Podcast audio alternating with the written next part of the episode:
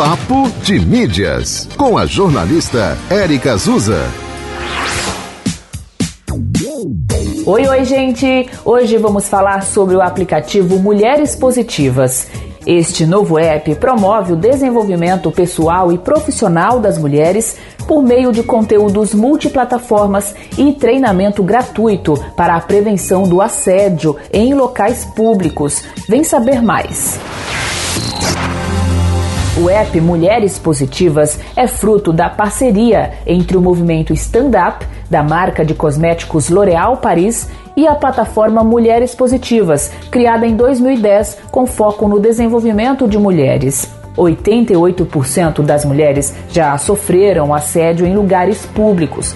No aplicativo é possível acessar um vídeo informativo apresentado pela atriz Thais Araújo. O treinamento leva cerca de 10 minutinhos e é realizado dentro do próprio aplicativo.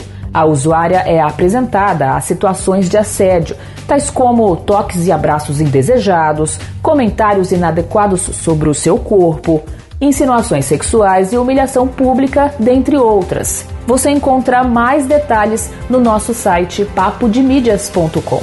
A coluna Papo de Mídias aqui na rádio está no ar em dois horários na programação, uma e meia da tarde e oito e meia da noite. Este e outros episódios você confere no podcast da 91 FM Natal nos tocadores de streaming. Te encontro amanhã. Até lá. Você ouviu Papo de Mídias com a jornalista Érica Azusa.